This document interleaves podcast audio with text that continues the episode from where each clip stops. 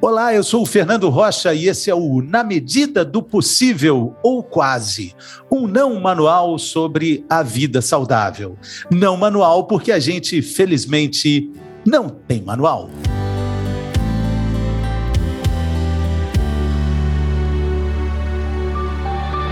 Vinte por cento das pessoas no planeta Terra vão ter durante a vida algum quadro de depressão. Quando o assunto é ansiedade, o percentual chega a quase 30% dos seres humanos. É muito importante lembrar que essa é uma estimativa feita antes da pandemia, essa pandemia terrível que a gente ainda atravessa.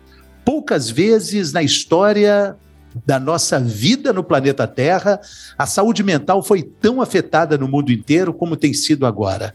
É uma lista de nomes e problemas que cada vez fazem mais parte do nosso dia a dia. Bipolaridade, estresse, crises de pânico, transtorno de humor, insônia e, claro, até a obesidade entra nessa lista enorme. Para falar sobre o significado e sobre a diferença entre todos os problemas que às vezes têm sintomas que se confundem e que muitas vezes têm um diagnóstico que não é tão simples, quem participa desse episódio conosco é o médico, psiquiatra e nutrólogo, doutor Frederico Porto, conversando conosco direto de Belo Horizonte. Uma alegria falar com, com, a nossa terra, doutor. Olá, Fernando, muito obrigado pelo convite, obrigado por estar aqui né, com o seu público. E é, estão falando aqui da nossa terra, exatamente, conterrâneos, né? Então, um papo de mineiro com um pouquinho de café. É, faltou o pão de queijo. Doutor, a gente procurando é, definições sobre ansiedade e depressão, que a gente falou aqui no início, eh, na abertura agora, seria algo assim: ansiedade é o excesso de futuro e depressão é o excesso de passado na nossa vida de todo dia? Muito bom. É, a, todos os estados emocionais, ou as emoções em si, elas têm uma temporalidade. Né? Você nunca ficou ansioso por uma coisa que já passou na, na vida. Né?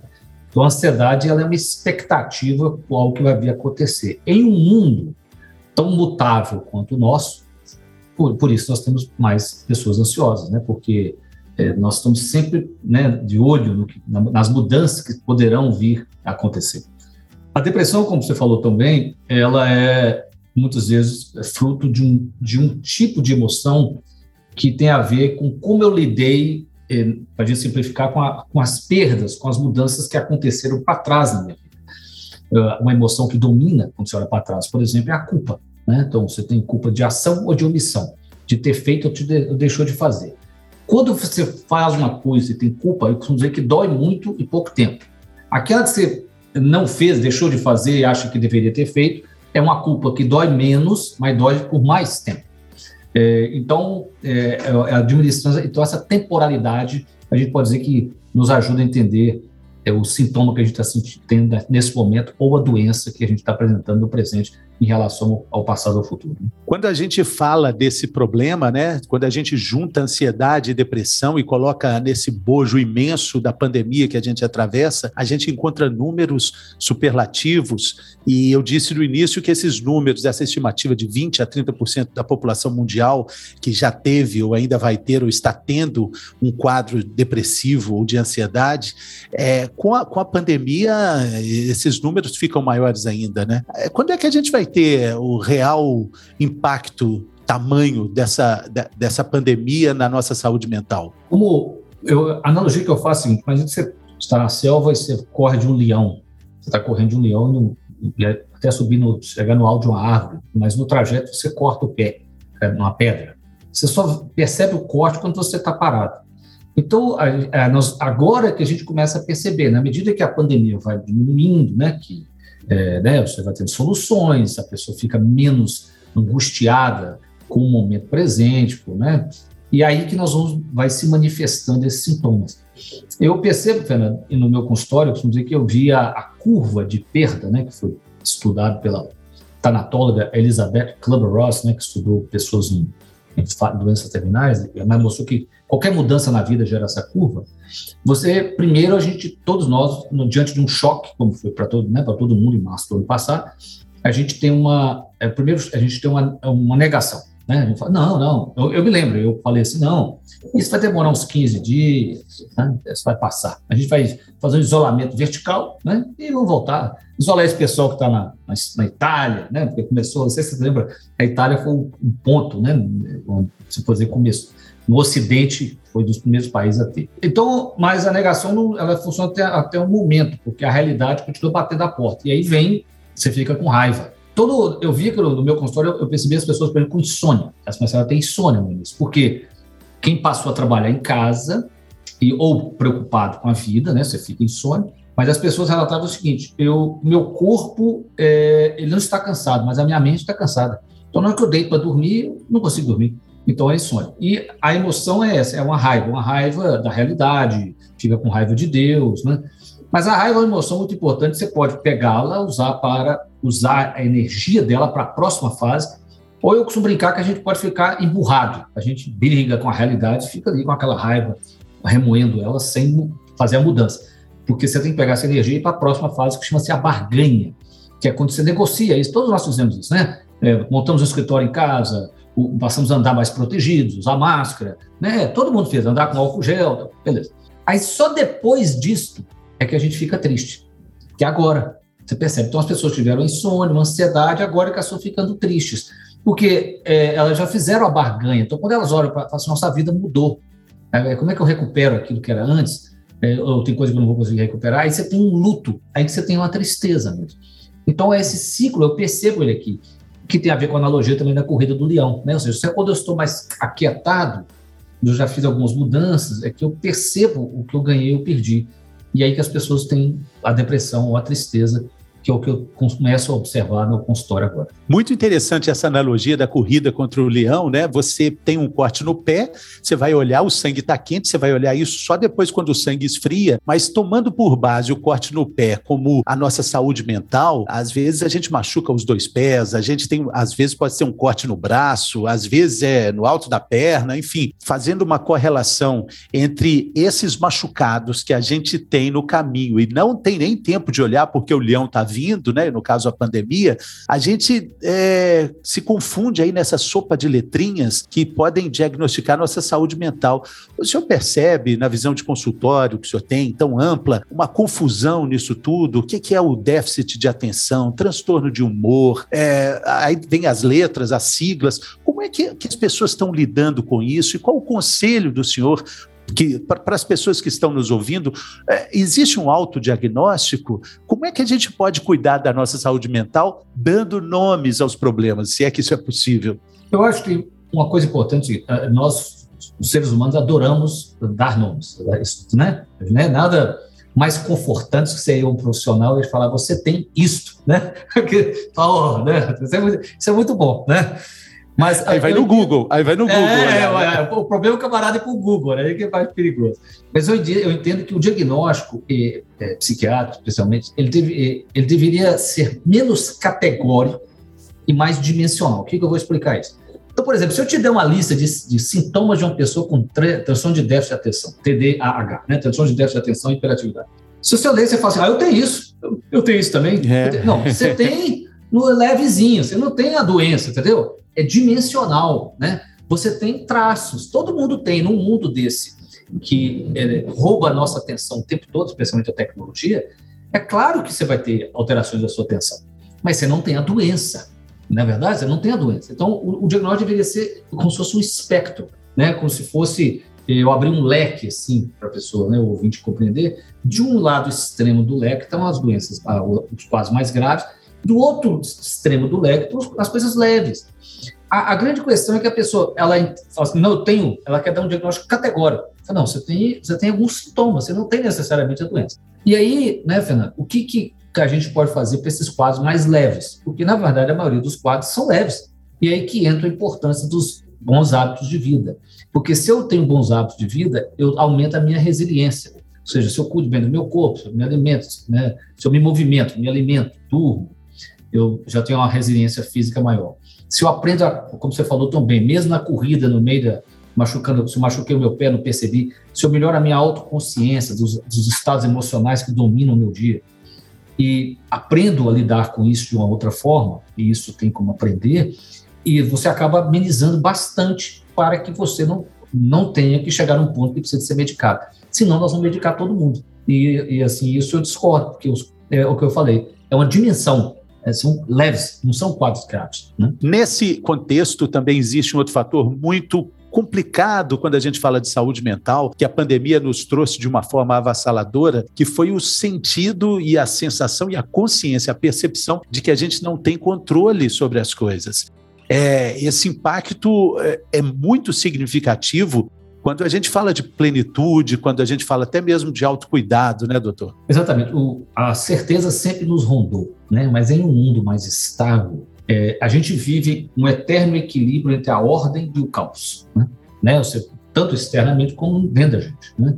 E nós, para criarmos uma ordem, a gente tem um mapa para nos orientar na realidade. Não é isso? Então, não é assim, é um mapa.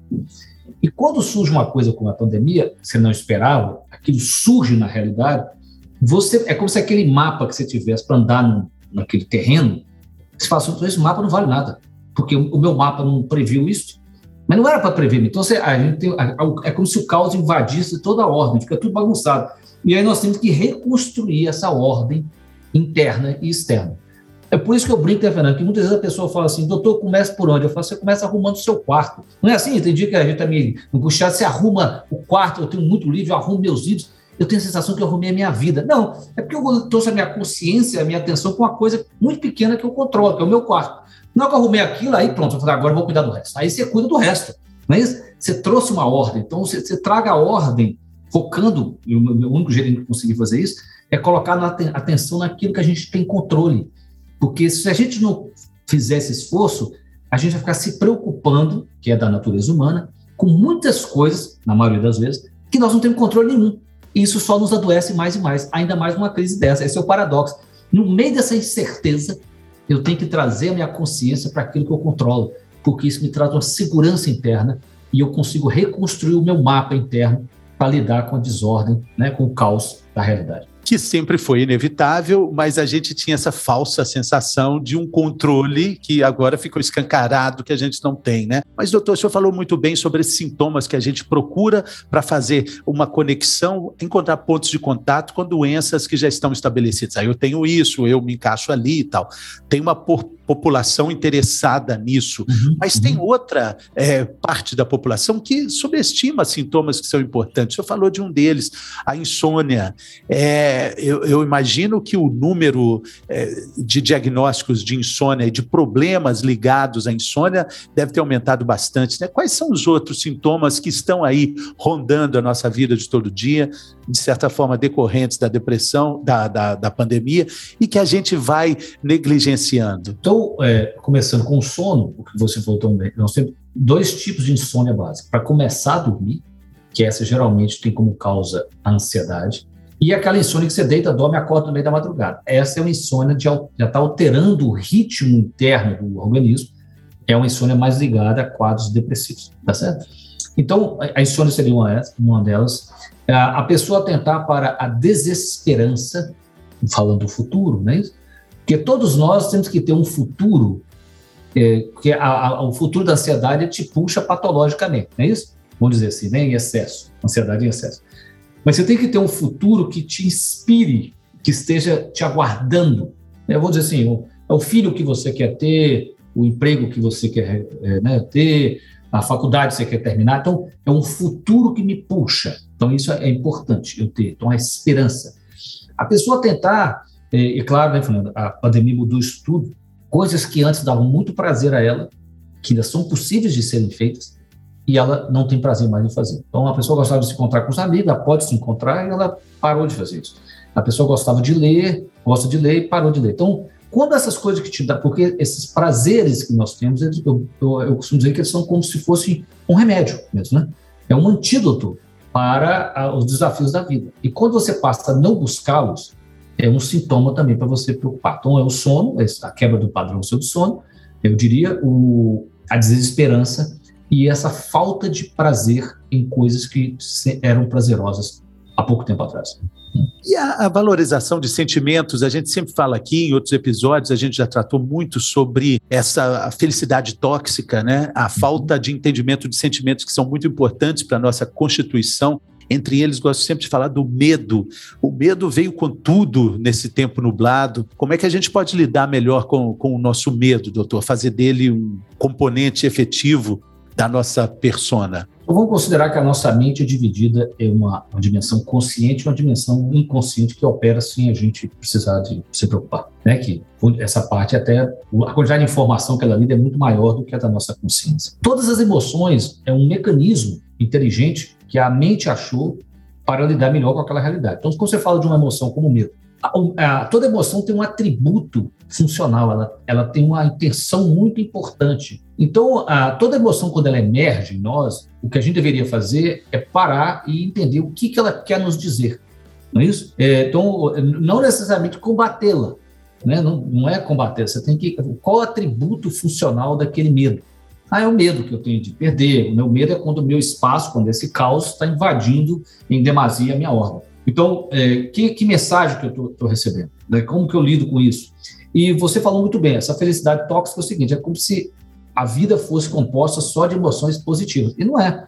Tanto é que quem assistiu divertidamente vai lembrar que nós temos cinco emoções básicas: alegria, tristeza, medo, raiva e nojo. Só tem uma emoção agradável aqui, que é alegria. A outra é tristeza, medo, raiva e nojo. Então eu costumo brincar que nós nascemos no muro, né? Você já nasceu para cair para o lado das quatro, e não para o lado da primeira. Então, você vai ter emoções negativas, com certeza, na vida. E essa capacidade de administrá-las, de compreender quando, elas, quando a emoção emergir, porque a intensidade da emoção, ela, ela, ela se você não der atenção para ela, ela aumenta a intensidade, não é? O medo. Então, é como se a, nossa mente inconsciente jogasse uma semente de medo. Faz assim, oh, te chamar a atenção. Se não prestou atenção, ela, ela grita. Se não prestou atenção, ela joga uma bomba. Porque ela quer que a, a, a, aquela emoção tenha uma função importante no sistema. Então, o que eu digo é o seguinte: é, veja, tenta entender o que tem de importante, aí sim você pode gerenciar.